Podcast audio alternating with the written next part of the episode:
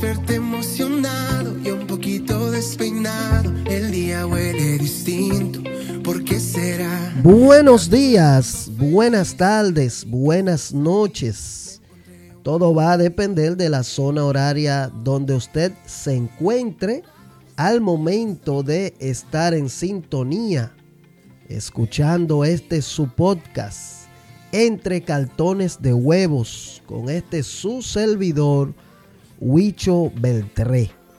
Dándole gracias a Dios por el privilegio grato de estar con ustedes en una entrega más de este su podcast entre cartones de huevos. Como podrán notar, escucharán eh, ahí debajo un fondo de una canción muy contagiosa que pertenece al grupo Twist. Es una canción que espero que, ¿verdad?, alegre nuestras, nuestras vidas, nos llene de alegría mientras compartimos con ustedes este programa de el día de hoy. En nuestro último episodio estuvimos hablando acerca de el nacimiento de Jesús la circunstancia en la que se encontraban José y María para traer al niño Jesús al mundo. Al escuchar o recibir la noticia dada por un ángel, pudimos ver cuáles fueron las situaciones por las que tuvieron que atravesar esta pareja para traer al niño Jesús al mundo. El día de hoy vamos a estar hablando bajo el tema No me arruinen la Navidad. Ese es el tema que tenemos para ustedes en este episodio, en esta entrega. No me arruinen la Navidad. Oh dulce Navidad. Para nadie es un secreto, en sentido general, de qué se trata la Navidad. Para los cristianos, y cuando digo los cristianos me refiero a todos los que creen en el nacimiento virginal de nuestro Señor Jesucristo. Para los cristianos significa el tiempo en que vino el niño Jesús, Hijo de Dios, al mundo a través de una muchacha humilde que fue bienaventurada o dichosa para traer el mensaje de esperanza y paz a la humanidad pero sobre todo a dar su vida para salvar al mundo de sus pecados y transgresiones. Para otros, es un tiempo de reunirse a celebrar con familias y amigos que por alguna razón eh, durante el año no pudieron verse. Y en estas reuniones, ¿verdad? Se incluyen las fiestas, paseos familiares, y otras actividades que se hacen en tradición en cada familia o comunidad al pasar de los años. Para otros es una temporada de negocios donde la gente se vuelve loca con tantos especiales que se colocan en las tiendas y plazas, aprovechando el cobro de las regalías, las bonificaciones y dobles sueldos, haciendo cambio en sus armarios y cambiando equipos eh, del hogar. Y ni hablar de las comidas y bebidas que se añaden a las celebraciones. Y supermercados y tiendas abarrotados como cuando se anuncia la llegada de un ciclón. Para este episodio podía haber puesto el tema ¿qué significa la Navidad? Pero ya hay tantas cosas que se dicen sobre este punto que para mí ya no tiene atracción este tema ya que la gente piensa cuando ve este tipo de encabezado lo mismo que puse yo como tema para este guion. ¿Cuál? No me arruinen la Navidad. Pues cuando te vienen a hablar de que lo que significa la Navidad, de dónde proviene y todas estas cosas, cada uno tiene su criterio personal sobre este tema y lo que pensamos es, ya vienen a arruinarme la Navidad, ya vienen a dañarme la Navidad con estas conjeturas y estas creencias y cosas por el estilo. Bueno, recién acabo de ir eh, por mi madre al aeropuerto, precisamente el día de ayer, eh, ya que mi hermano menor decidió sorprenderla comprándole un pasaje para que ella pudiera venir al país a pasarla en casa con, con los que estamos aquí. Cuando llegamos del aeropuerto, la llevé a casa de una de mis hermanas, que es donde ella se estará alojando durante su estadía acá. Y mientras hablábamos de los planes para las reuniones familiares en esta temporada, mi madre comenzó a hablar de sus recuerdos de Navidad. Concluyó diciendo lo mucho que le gustaba esta época mientras miraba con añoro un pequeño árbol enfrente de la casa de mi hermana, el cual se encontraba rodeado de pequeñas luces navideñas. Sus palabras exactas fueron, me encantaba mucho la Navidad.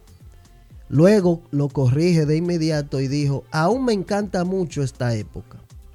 Esta conversación trajo a mi memoria tantos recuerdos que pasaron por mi cabeza como si fuera un tren expreso, al, el que se ve pasar ligero, pero que sí se puede observar bien a menos cuántos vagones llevaba y algunos detalles que se logran visualizar en su interior. Así pasaron por mi mente en cuestión de segundos una cantidad de recuerdos que abarcan alrededor más de 20 años de mi vida familiar. Para mis hermanos y para mí, la Navidad era la mejor época del año. Aún lo es para mí hoy. Pero ya como adulto, con muchas responsabilidades, ha ido tomando algunas diferentes matices según las actividades y compromisos que se nos presentan. O sea que para nada la Navidad hoy para mí es lo mismo que era hace unos 25 o 30 años atrás. Han habido muchos cambios. En mi casa añorábamos ese tiempo, mis hermanos y yo. Lo esperábamos con ansias y vaya que teníamos razones. La espera era bastante larga. Parecía una eternidad y cuando por fin llegaba, su estadía también se hacía demasiado corta para nosotros. Una de las cosas memorables de esta época para mí eran las vacaciones. Casi un mes a mitad de año escolar. Otra era que podíamos ver a familias que vivían en el exterior. Algunos duraban años para venir al país. Pero era siempre una sorpresa saber cuál de los tíos vendría ese año. Ya que todos no venían siempre. Otra de las cosas muy buenas eran las cosas que podíamos comer solo en esa época. Hoy día ya es normal comer manzanas, uvas, peras, los dulcitos, esto que le llamamos dulce de Navidad, almendra, pasas. Durante todo el año ya podemos ver esto. Pero en esos tiempos solo se veían en época de Navidad. Por otro lado, los amiguitos del barrio que se habían ido a vivir fuera del país o a otras ciudades regresaban a pasar esas vacaciones en casa de sus abuelos o tíos y podíamos encontrarnos una vez más. ¡Wow! Solo de pensar en todo eso me hace ver la Navidad en otra perspectiva. También recuerdo una reunión especial que se hacía todas las noches del 23 de diciembre. Allí se reunían todos mis tíos, tías, primos y primas, sus esposas y esposos, en casa de mi abuela para celebrar su cumpleaños. Allí nos reencontrábamos con los primos y primas que aún viviendo en el mismo país y a veces hasta en la misma ciudad, solos no veíamos ese día del año. Así que era una noche para disfrutar en grande y era una tradición muy esperada y muy disfrutada. No puedo dejar atrás otra celebración esperada y añorada por mis hermanos y yo. Esa era la celebración del Día del Niño en mi escuela. Mi escuela era una institución sin fines de lucros dedicada al cuidado y enseñanza para niños de familia de escasos recursos. También tenía una extensión para niños huérfanos era patrocinada por el fenecido Oscar de la Renta y la famosa corporación del Central Romana Corporation. Así que esa era una fiesta en grande y lo digo con G mayúscula, bien grande, porque allí se tiraban las puertas por la ventana. Al final de la fiesta se regalaban a cada niño un juguete y una canasta que contenía de todo tipo de frutas y alimentos de la época. Y en mi casa éramos seis hermanos que estudiábamos en aquel lugar. Ya te podrás imaginar, era una locura. Los juguetes eran de la famosa empresa Mattel. A las niñas le daban esas muñecas Barbies que no toda niña en la ciudad lo podían tener. Y a los varones esos juegos espectaculares que nos pasábamos el año entero mirando con asombro en los comerciales de televisión extranjera.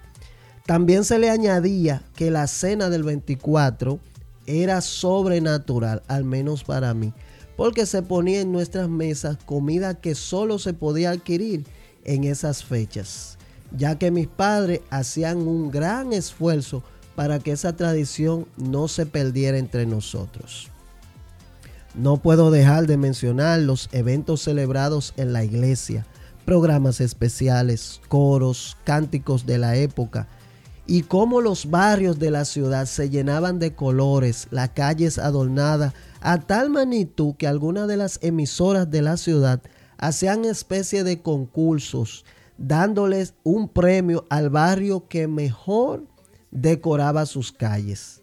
La gente se veía diferente, hasta se limaban algunas asperezas entre vecinos que no se hablaban por alguna u otra razón durante el año. En esa época se echaban a un lado algunos rencores.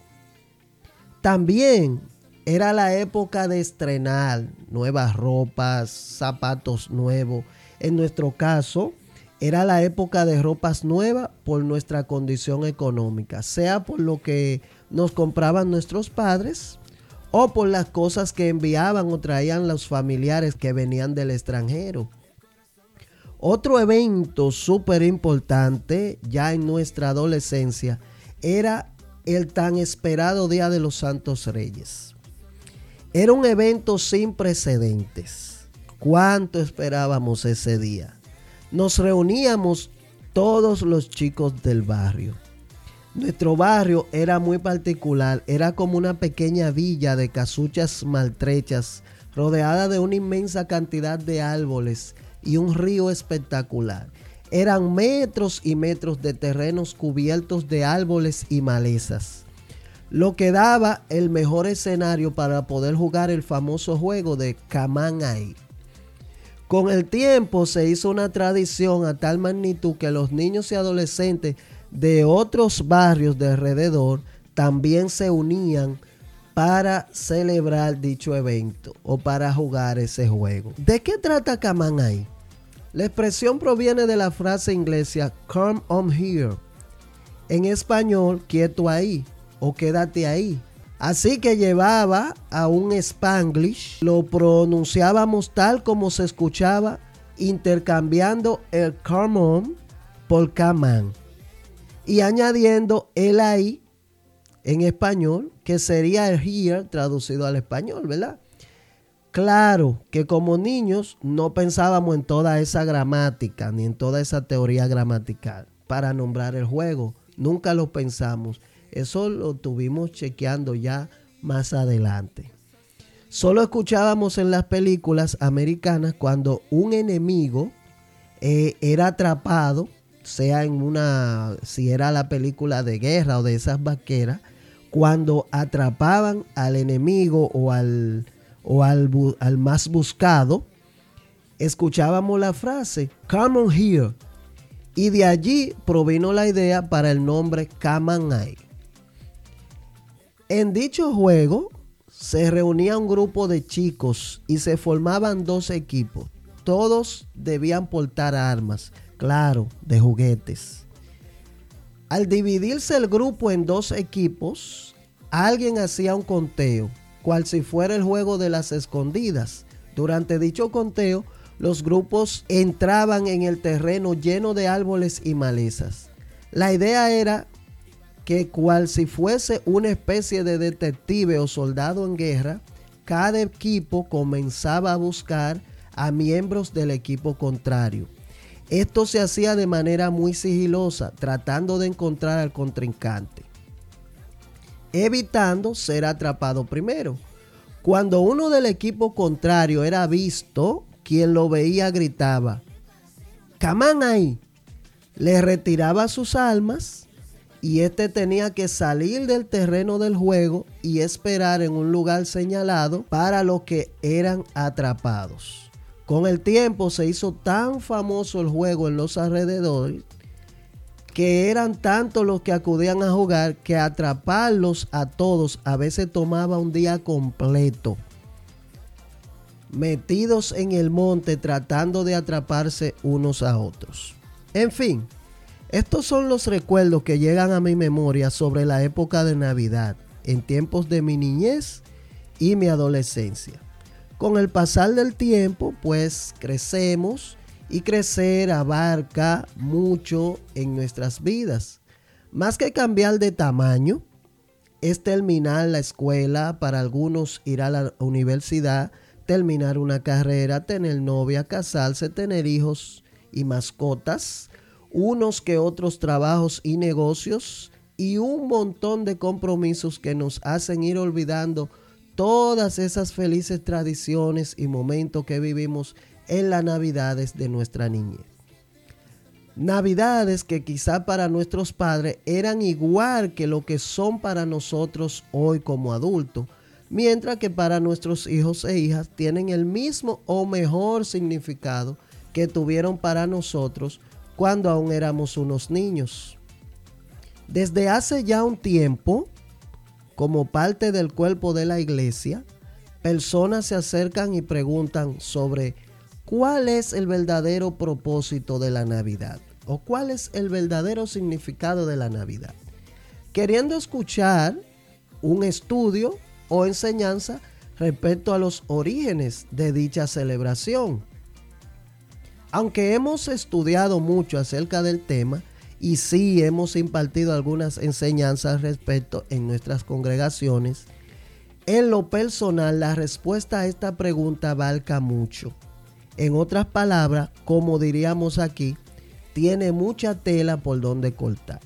Y más que traer a colación que si la Navidad fue inventada por religiones paganas y que el árbol de la Navidad proviene de una tradición de una madre incestuosa y que Santa Claus fue un sacerdote buena gente, etcétera, etcétera, Sabemos que la tradición de la Navidad abarca muchas costumbres de distintos países, religiones y culturas que se fueron acogiendo durante años.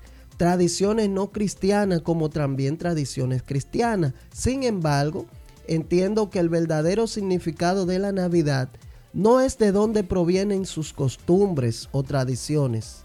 Para mí, más bien, el verdadero significado de la Navidad es el que le da cada uno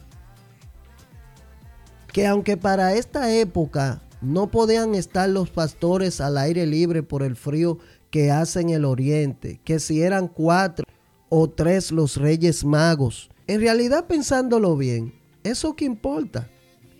Lo que importa es cuántos recuerdos junto a los nuestros llegan a nosotros para este tiempo, cómo lo celebramos hoy, cuáles principios y valores inculcamos en nuestros hijos e hijas sobre este tema y sobre todo lo más importante, qué relación tenemos con el celebrado, con el protagonista de esta celebración, sin importar si nació en junio o en agosto. ¿Cuál es nuestra relación con él? Quien ya hoy no es un niño, sino un hombre que dio su vida para salvarnos del pecado y de la esclavitud a la que nos han querido someter los comercios, las tradiciones y demás cosas que son inventadas para mantener nuestra mirada apartada del verdadero centro, que es Jesús. Si me preguntas ahora, ¿cuál es el significado de la Navidad? Te contestaré que el significado es Cristo. Y eso va a depender de la relación que tú tengas con Él. De eso dependerá la Navidad. Si no tienes a Cristo en tu corazón, tu Navidad será todo lo que otros han dicho y son demasiadas cosas con las que hay que lidiar y esas cosas son las que hacen que tengamos Navidades infelices porque nos desvían del eje central, que como le dije anteriormente, es Cristo. Es nuestra relación personal con Cristo. Y me voy a despedir, mis amados, haciéndole o dejándoles esta pregunta. Para ti, ¿qué significa la Navidad? ¿Por casa salí, me encontré un pastorcito. Le pregunté.